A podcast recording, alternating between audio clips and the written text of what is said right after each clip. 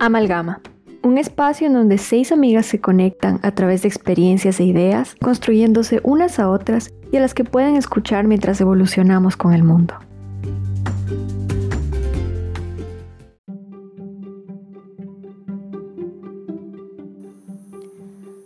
Todos los políticos son corruptos. Son unos vendidos. Todos son iguales. ¿Para qué voy a ir a votar si igual nos van a robar?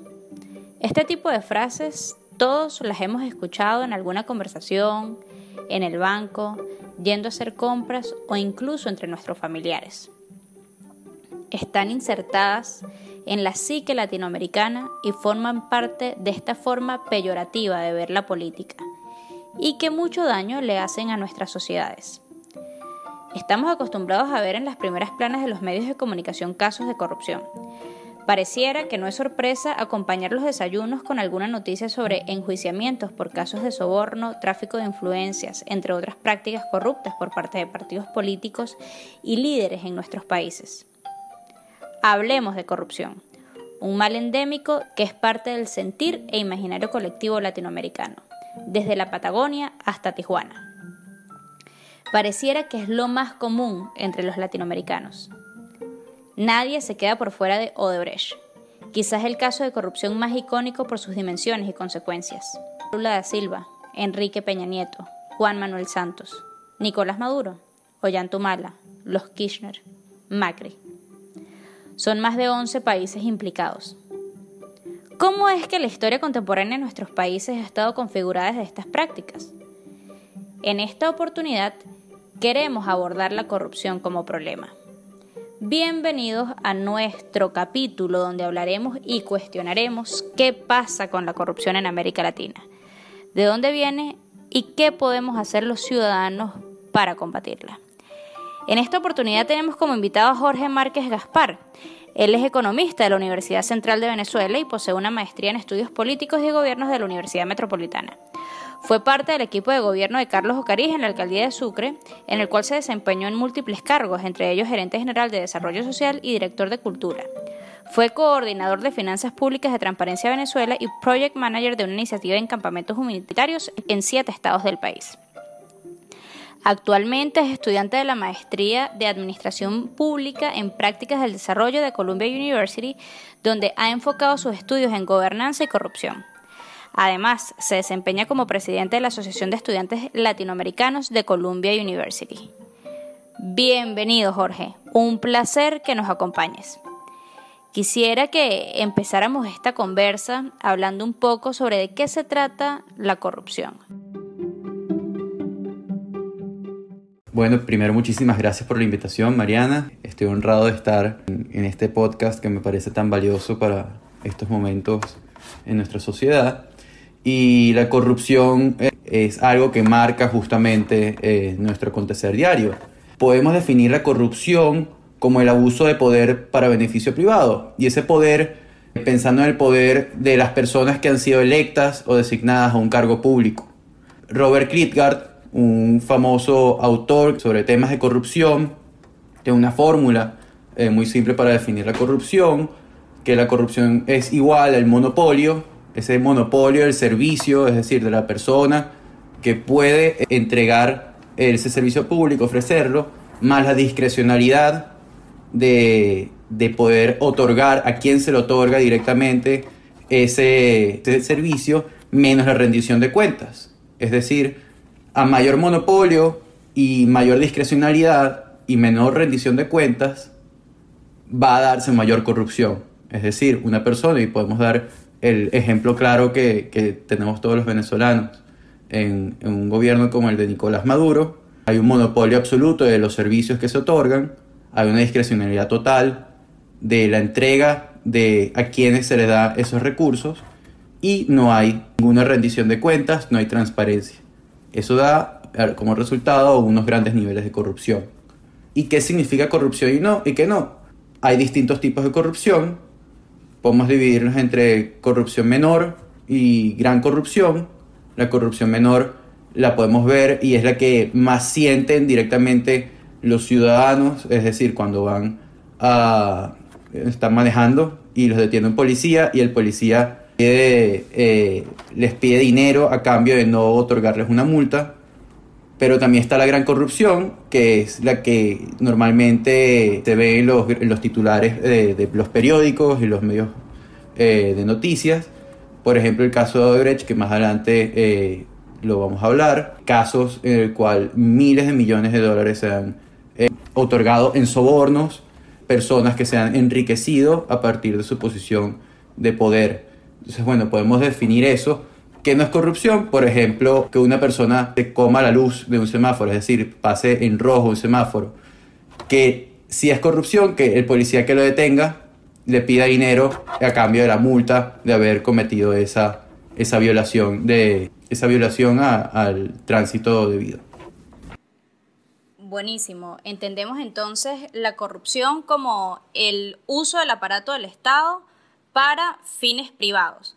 Y el único que puede cometer un acto de corrupción es un funcionario público porque está revestido de la autoridad para hacerlo. Y bueno, muchas gracias Jorge por hacer esta categorización y esta diferenciación en la que pues podemos realmente entender de qué se trata la corrupción. Yo quisiera hablar sobre el panorama global de corrupción y cómo nos ubicamos los países de América Latina. Para ello podemos revisar el índice de percepción de corrupción de transparencia internacional que mide la, corrupción de los países de 0 a 100, siendo 0 más corrupto y 100 menos corrupto. Ubica entre los cinco países más corruptos a Venezuela en el puesto número 176, Yemen, Siria, Sudán del Sur y como el país más corrupto en el puesto 180 a Somalia. Así como también indica entre los más transparentes, en primer lugar, a Dinamarca, Nueva Zelanda, Finlandia, Singapur, Suiza y Suecia. En el, en el sexto lugar. Por su parte, Colombia se encuentra en el puesto 37, Ecuador en el 38, México en el puesto 130 y Brasil en el puesto 138. Este panorama global y, el puesto en el que se ubican nuestros países me lleva a hacerme la pregunta y a cuestionar de dónde viene la corrupción. ¿Qué pasa en Nueva Zelanda que no está pasando en Venezuela? ¿Por qué Colombia ha tenido eh, un avance en cuanto a combatir la corrupción estando en el puesto 37?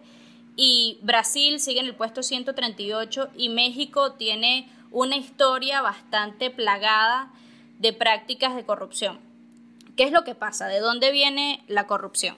Bueno, para hablar de, la corrupción, ¿de dónde viene? Primero, bueno, vamos a irnos a, la definición etimológica.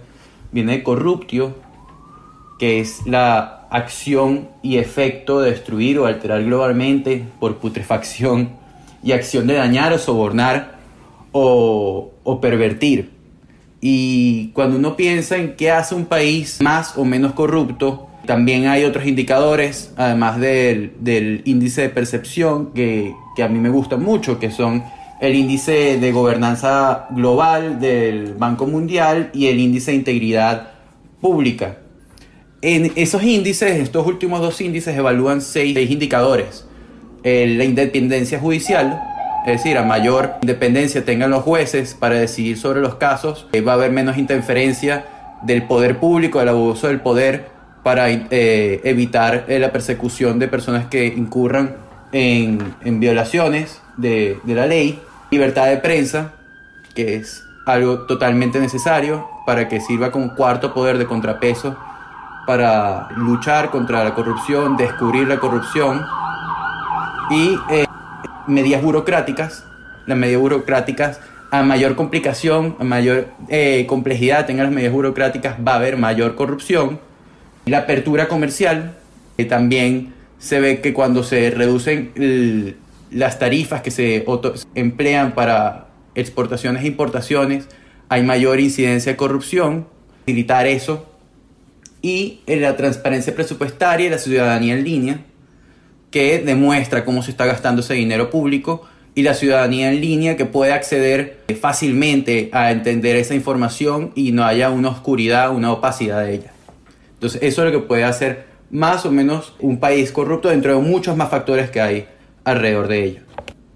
Bueno, yo creo que teniendo en cuenta todas estas definiciones y entendiendo que nos vamos a limitar también a este tema de la corrupción por parte de funcionarios públicos y entendiendo que ellos tienen y ellos y ellas tienen esta posición de autoridad o este monopolio, ¿no? Entonces por eso hay que concentrarnos ahí. Pero yo creo que es muy importante también tener en cuenta por qué esto es relevante, porque además del daño obvio que nosotros podemos percibir de lo que tiene la corrupción, que es ese daño monetario, que es ese desvío de recursos a los intereses privados de los funcionarios públicos. También hay que pensarlo en una perspectiva un poco más macro de cómo nos puede afectar a nosotros como sociedad o como democracia la corrupción. Entonces, ¿cuál es ese vínculo entre la democracia y la corrupción? Y ahora que mencionabas, Jorge, este tema de la percepción de la corrupción. Yo creo que es aún más importante, incluso hasta más fácil entenderlo que el mismo tema de cuánta corrupción de verdad hay en un lugar, que es, muy difícil operacionalizarlo, ¿no? Entonces, cuando tú les preguntas a las personas qué significa para ellos que haya corrupción o cómo perciben los niveles de corrupción, a veces puede ser un poco exagerado, ¿no? El tema es que no importa si es exagerado o si es que de verdad refleja lo que está sucediendo en la sociedad o no. El problema es qué pasa con esta percepción. Y es que Latino Barómetro nos da uno de los índices más interesantes que hay, es este tema de, las de la confianza a las instituciones. ¿Y qué significa? Porque es importante para nosotros saber esto, es que a medida de que se pierda confianza en instituciones, ya sea en la Asamblea, en el Poder Judicial, en el Ejecutivo, en el Militar, incluso es muy interesante ver los niveles de confianza a los militares y qué dice eso sobre la historia de cada país. Y es que si nosotros vemos en países donde la percepción de la corrupción es alta. También vamos a ver países en donde los niveles de confianza son muy bajos. Y eso es perjudicial para la democracia. Porque si nosotros no creemos en que o no confiamos en la Asamblea, por ejemplo, o en el Congreso como una institución legítima o confiamos en su trabajo como algo efectivo, nosotros vamos a tener esta aversión hacia la política, nos va a alejar, nos va a hacer sentir que nuestra única herramienta, que es el voto, la verdad yo soy muy simplista en ese sentido, nuestra, de las pocas herramientas que tenemos es el voto, ya ni siquiera va a tener sentido. Entonces, cuando nosotros percibimos altos niveles de corrupción, llegamos a estas distorsiones de, y yo lo escucho mucho, es de, bueno, al menos cambiemos de ladrón. Entonces ya no existe esa motivación política para nosotros querer involucrarnos en la democracia del país, querer reforzarla, porque estamos convencidos de que la corrupción ha abarcado todos los aspectos del Estado entonces nuestra influencia, nuestro aporte en la política, en la democracia, se vuelve mínimo y nos alejamos cada vez más y cada vez más. Y yo creo que es muy importante mantener en claro de que no estamos hablando simplemente de, bueno, es que los recursos están siendo mal distribuidos o que hay gente aprovechándose de nosotros, no. Estamos hablando de un tema casi existencial en cuanto a la democracia. Y por eso es que nosotros tenemos que empezar a, a tomar en cuenta este aspecto para, para poder ver qué es lo que podemos hacer, ¿no? Y es que justo eso que tú dices, Nico, es demasiado importante. El fundamento de la democracia son las instituciones fuertes, independientes y transparentes. La corrupción en su esencia es lo opuesto a la transparencia. Cuando vemos la corrupción desglosada, son pequeñas acciones y delitos que podemos ir cometiendo durante nuestra vida y mientras nos formamos. Por ejemplo, una malversación de fondos, eh, la aceptación de un soborno, el poner un familiar en un cargo en vez de otra persona más capacitada porque es tu familia, y lo que lo diferencia es que la corrupción es estando en un cargo público. Pero lo más interesante para mí es que se sabe que está mal. Nosotros como sociedad reconocemos que si alguien se entera de un acto de corrupción o algo parecido, puede afectar la percepción que tiene la ciudadanía de ese candidato o ese funcionario. Y sin embargo, nos han acostumbrado a que es algo de esperar de los políticos. Tan es así que cuando pasa ni siquiera nos sorprende, es una validación de que algo que ya sabíamos que iba a pasar pasó. O sea, básicamente casi que los políticos tienen paso libre. Y mientras tanto, estas conductas negativas se están promoviendo en la sociedad como no tan graves porque es que igual los políticos en sus espacios y en sus cargos harían más bien que mal. Entonces, las conductas reiteradas y comúnmente aceptadas en un espacio, en este caso obviamente hablando de instituciones públicas, no solamente da permiso a que siga pasando. Obviamente ya sabemos que la gente estamos en un estado donde ya igual se lo va a esperar. Pero es que de pronto nos vemos justificando esos crímenes, por lo que le había dicho anteriormente, que van a ser mayor bien que mal. Entonces los límites de como sociedad, lo que estamos dispuestos a hacer, se van borrando y nos vamos permitiendo más y más. Y el ciclo de conductas delictuales en instituciones públicas por parte de los funcionarios se perpetúa. Si yo espero de mi representante o de algún funcionario público que va a ser corrupto, dejo de confiar en ellos y yo simplemente acepto el destino. O peor de todos, ni siquiera deseo involucrarme, porque igual no va a generar cambio. Vemos que pasa muchísimo en temas electorales, que las personas no confían en los candidatos o no creen en el sistema. ¿Qué atentado más grande hace la democracia? Que haber degradado el sistema electoral y las instituciones de tal forma que los ciudadanos le perdieron confianza al proceso, a la institución que organiza las elecciones y además a, los, a las instituciones y parte del Estado que se va a beneficiar de estos nuevos cargos electos. Fomentar la idea de que tengo que elegir entre el, menos, el, el, que es menos ladrón de los candidatos es un atentado directo contra la democracia. Cuando se permite la corrupción, estamos atentando contra la democracia. Con la discusión de si la corrupción es el origen o consecuencia de algo, yo creo que es completamente circular. Primero que todo, la corrupción se fortalece por la complicidad. Si eres corrupto, tú no quieres que la gente se entere que tú eres del, o, te delate, entonces tú te involucras a otros en la corrupción y así va. Y la realidad es que la mayoría de las veces el beneficio además es por ellos, por las propias partes, no es para el, por el pueblo, por decirlo de una manera. Entonces, nos desensibilizan al delito, esas conductas son aprendidas por los jóvenes entrando en ese mundo. La ciudadanía le pierde confianza en los funcionarios públicos, entonces ni siquiera se involucra de alguna manera u otra. Y no hay cambio porque los mismos que sustentan el poder se benefician de eso y se perpetúan en el poder. Pero por suerte, yo creo que estamos en un momentos de cambios increíbles y para ir trabajando en la disminución y eliminación de la corrupción hay que aumentar la exigibilidad hacia los funcionarios. Eso incluye que no exista impunidad y que tengan que rendirle cuentas a la ciudadanía. Y honestamente, o sea, sé que es difícil, sé que ser funcionario público es súper difícil, sé que lanzarte como candidato a algo es hiper difícil y yo no creo que va a ser de hoy para mañana, pero sí creo que nosotros ahorita tenemos que aumentar nuestro nivel de exigibilidad a nuestros representantes. Y es la única manera que va a cambiar, porque es que si nos quedamos en, bueno, tengo que aceptar eso, nunca va a haber cambio y nunca va a haber completamente democracia.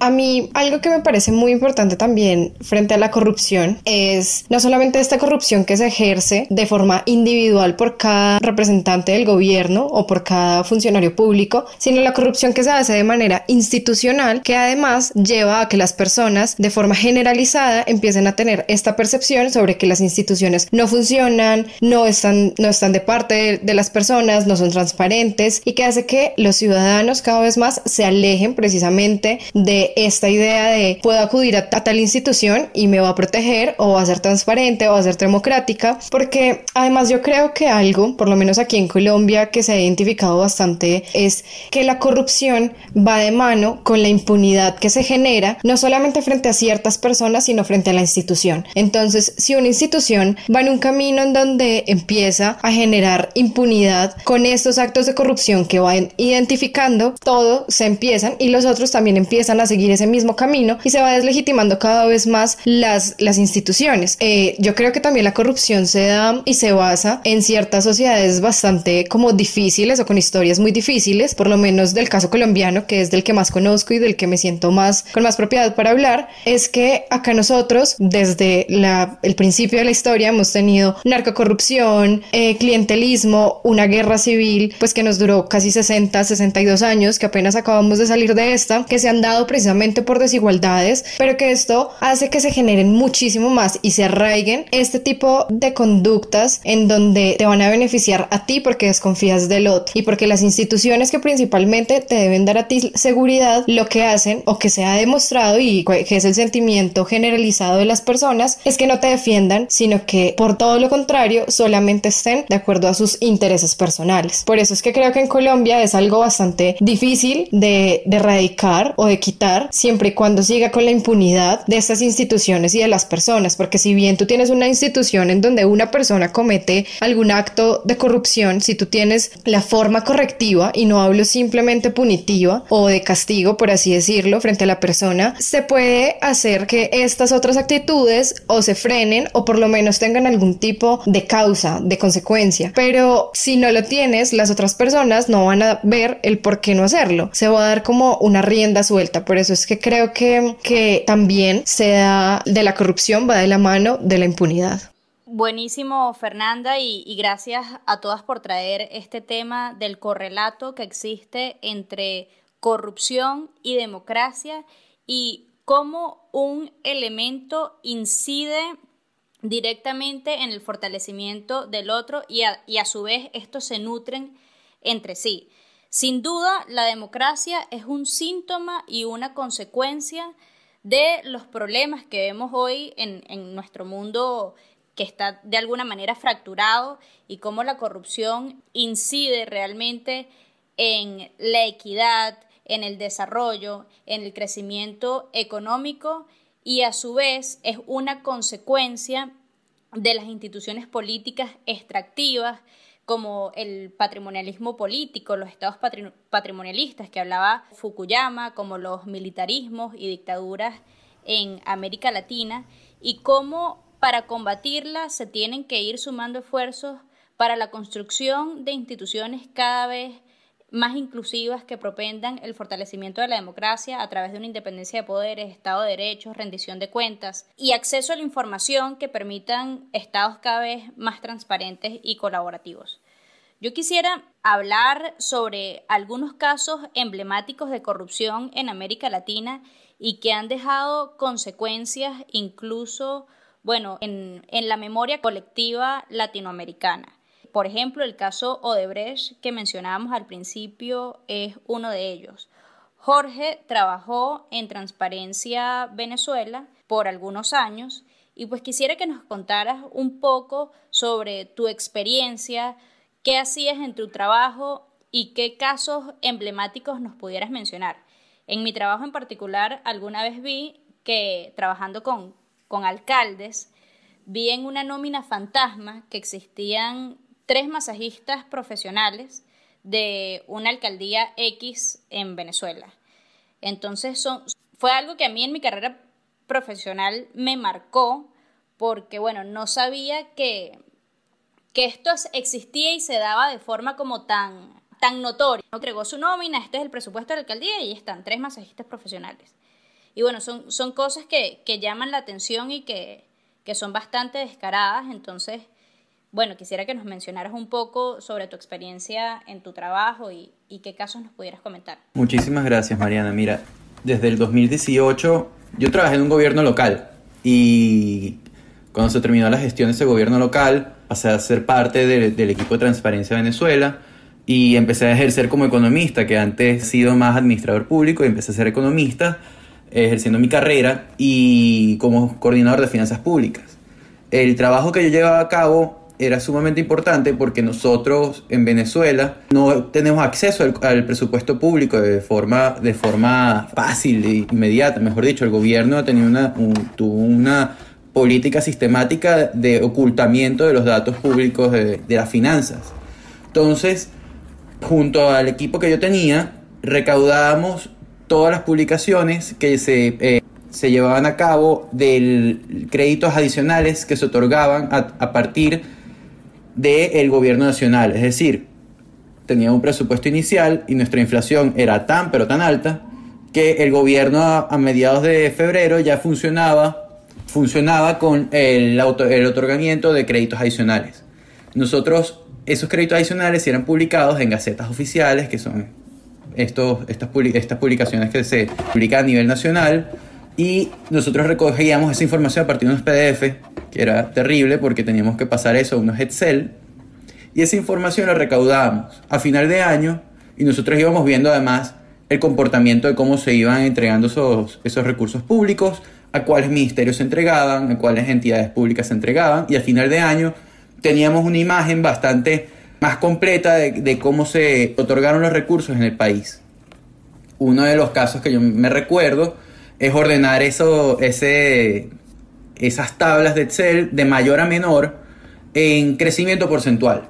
Es decir, desde quién recibió dinero en un principio y cuánto dinero terminó ganando al final, pero viendo cuánto incrementó. Es decir, si tenía un bolívar al principio y terminó con 100 mil bolívares al final, wow, eso fue un incremento gigante porcentualmente. Y me di cuenta, por ejemplo, que había una entidad que se llamaba Gaceta Forense, que estaba adscrita al Tribunal Supremo de Justicia.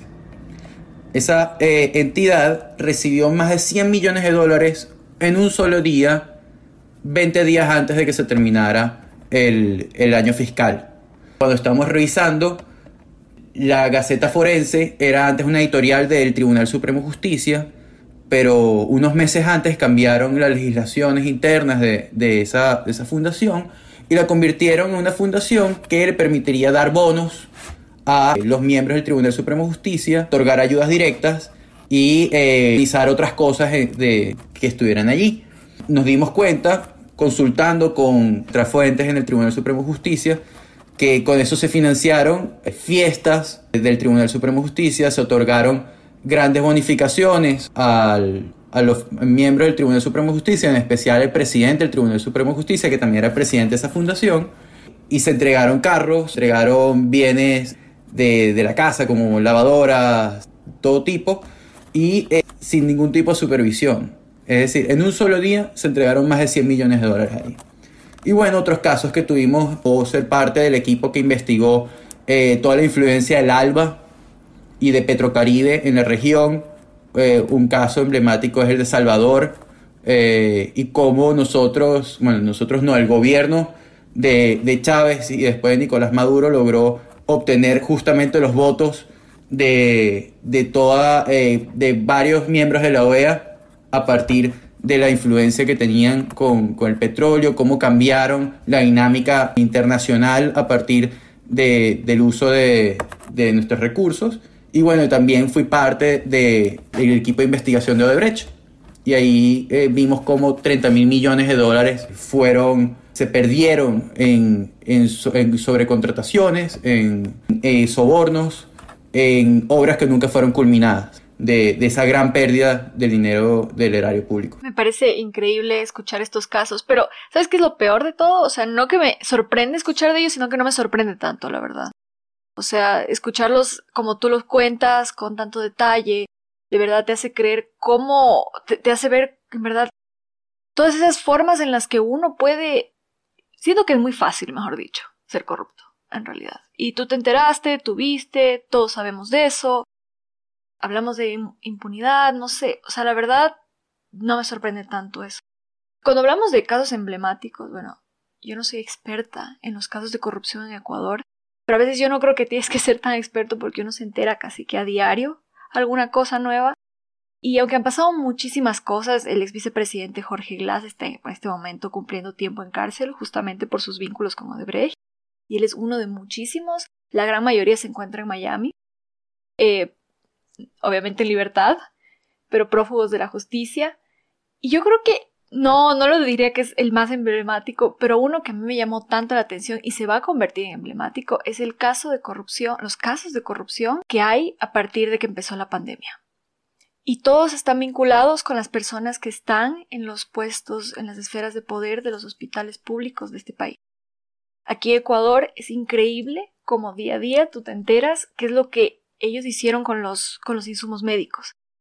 Y yo no sé si ustedes estuvieron eh, un poco informados de lo que pasó en Guayaquil y todo esto de que había cuerpos en la calle y de que, o sea, fue una locura. Llamó tanto la atención.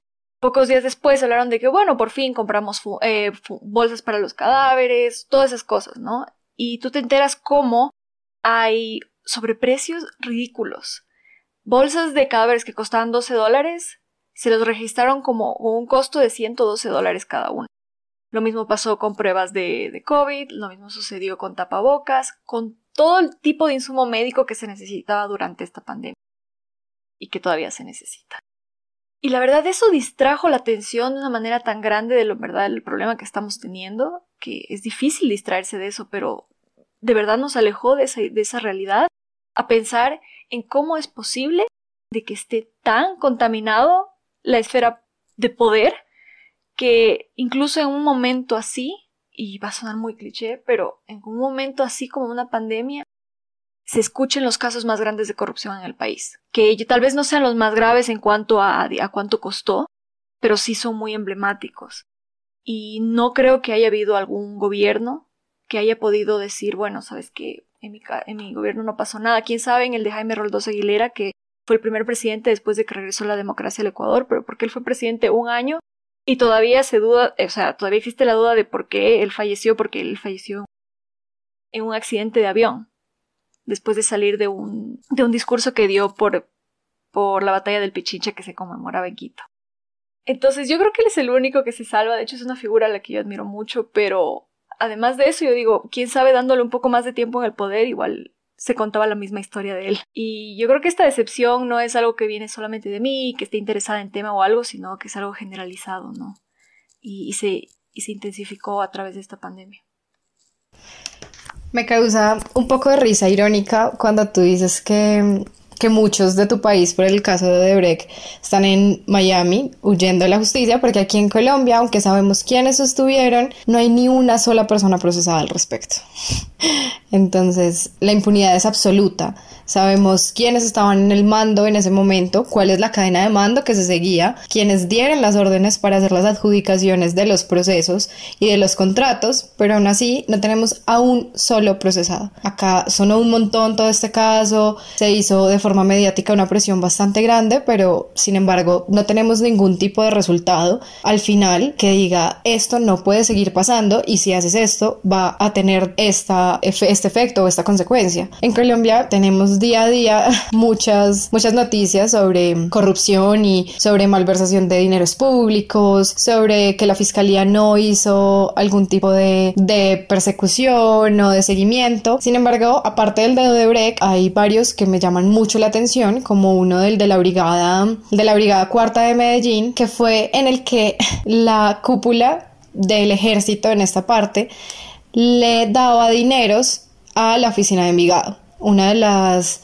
uno de los centros de narcotráfico y de microtráfico más grandes de Medellín. Entonces, lo que hacían era darles dinero del Estado, proveerlos de armas, de espacio para que pudieran ejercer todo este tipo de, de acciones y aún así, cuando salió a la luz todo este, todo este tema, lo que sucedió fue que aunque la fiscalía empezó a procesar a algunas personas, el ejército empezó a ofrecer más de 100 millones a la persona que dijera quién los había vendido con esa información. Entonces, acá claramente, aparte de haber impunidad, ahí cuando tú vienes y dices o pones o visibilizas un hecho sobre impunidad, lo que pasa es que empieza tu vida a correr peligro, porque en vez de que los persigan a ellos, te persiguen a ti, que dijiste, hey, esto está mal, lo cual es absolutamente irónico y por eso no veo fácil que la corrupción, por lo menos en Colombia, pueda ser una, una salida de un momento a otro, porque siguen sucediendo estos casos, o sea, esto que les cuento pasó el año pasado y siguen sucediendo y más y se van a seguir replicando y por eso hacía tanto énfasis en que las instituciones también tienen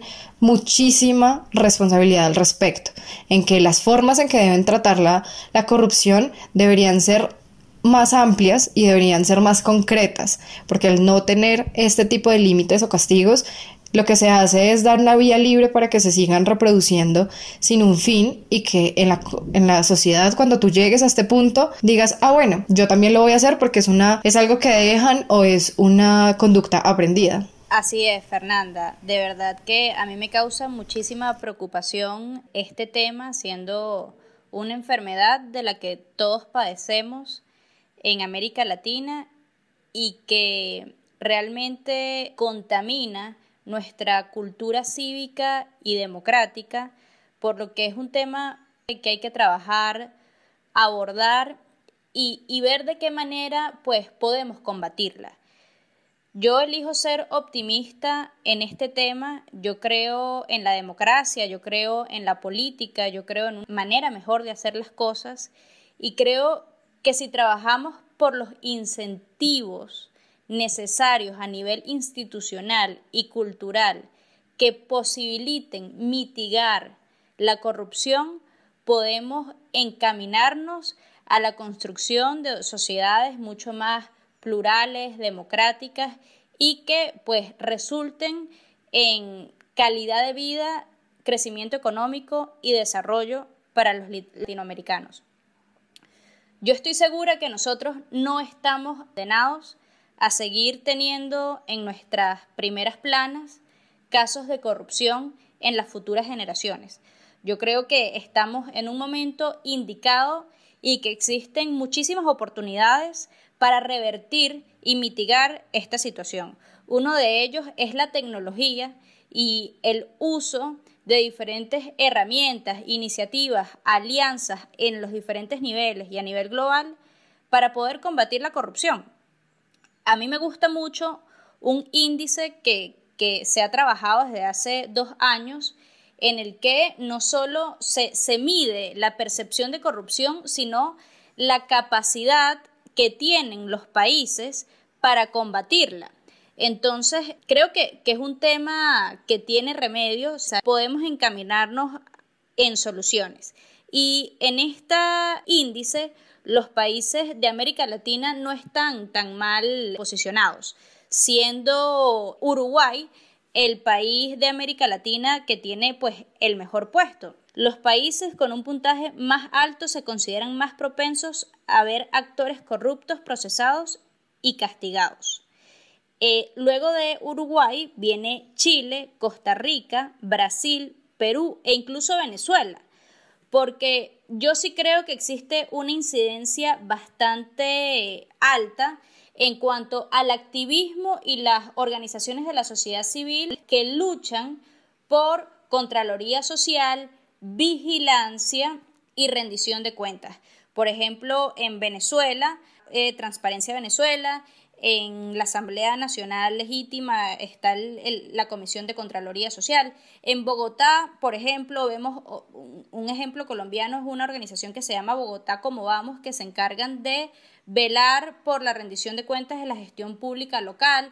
Entonces, todos estos, o sea, creo que, que la corrupción tiene varias caras y una de ellas es la apertura eh, y la capacidad de la sociedad civil para organizarse, articularse y poder trabajar en función de ello. Oportunidades, por ejemplo, como la tecnología. Creo que la tecnología es una de, las soluciones más efectivas en cuanto a la transparencia, rendición de cuentas.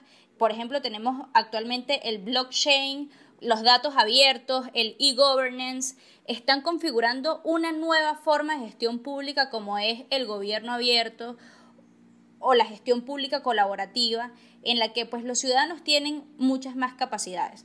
Yo quisiera que abordáramos un poco las soluciones, iniciativas a nivel global, una iniciativa por parte del BID, del Banco Interamericano de Desarrollo, con la Procuraduría de Colombia, World Economic Forum, que están trabajando por hacer del blockchain una herramienta utilizable en Colombia para frenar la corrupción.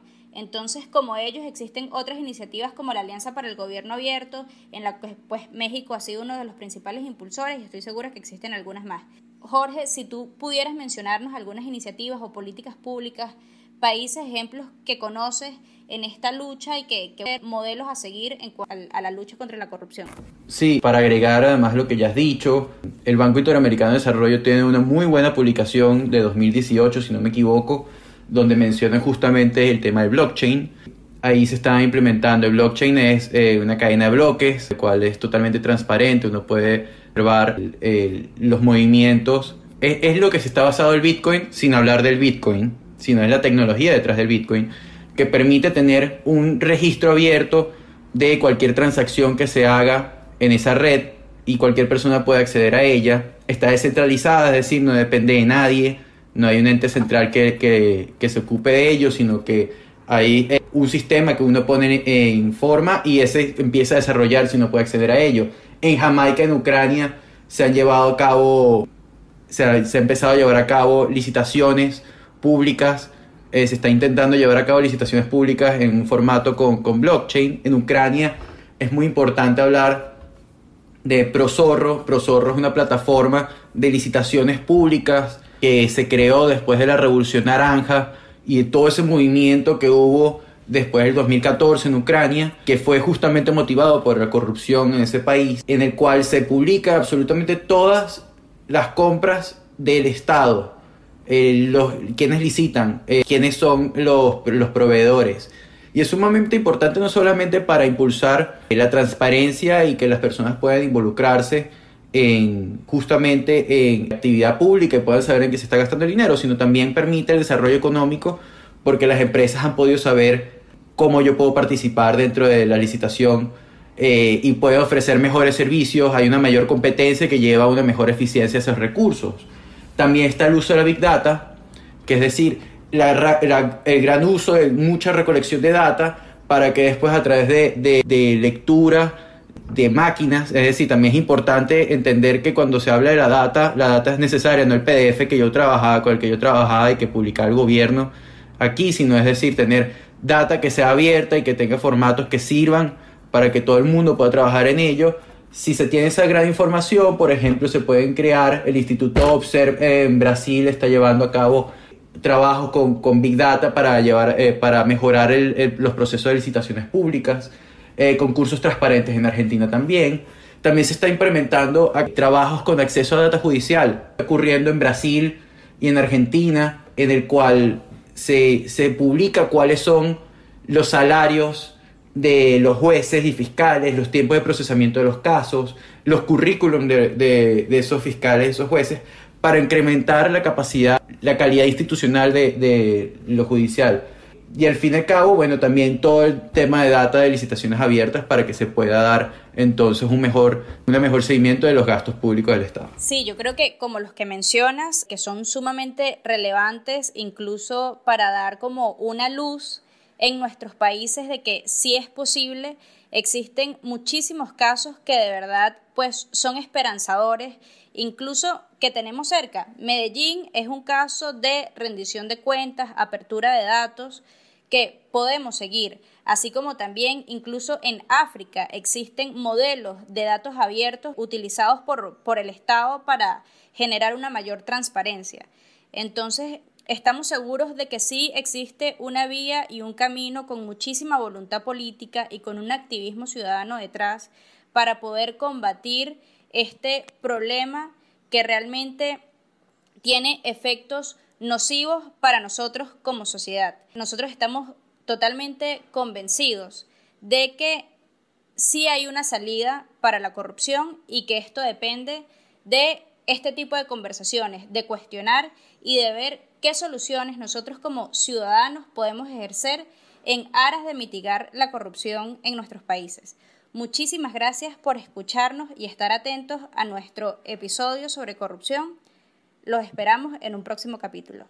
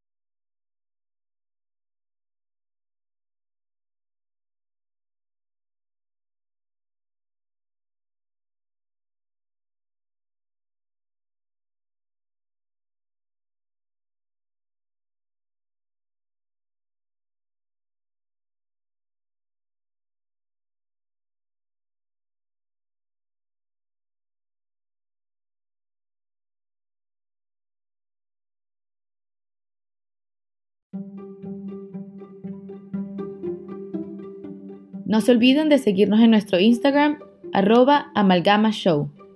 Aquí los esperamos para el próximo episodio.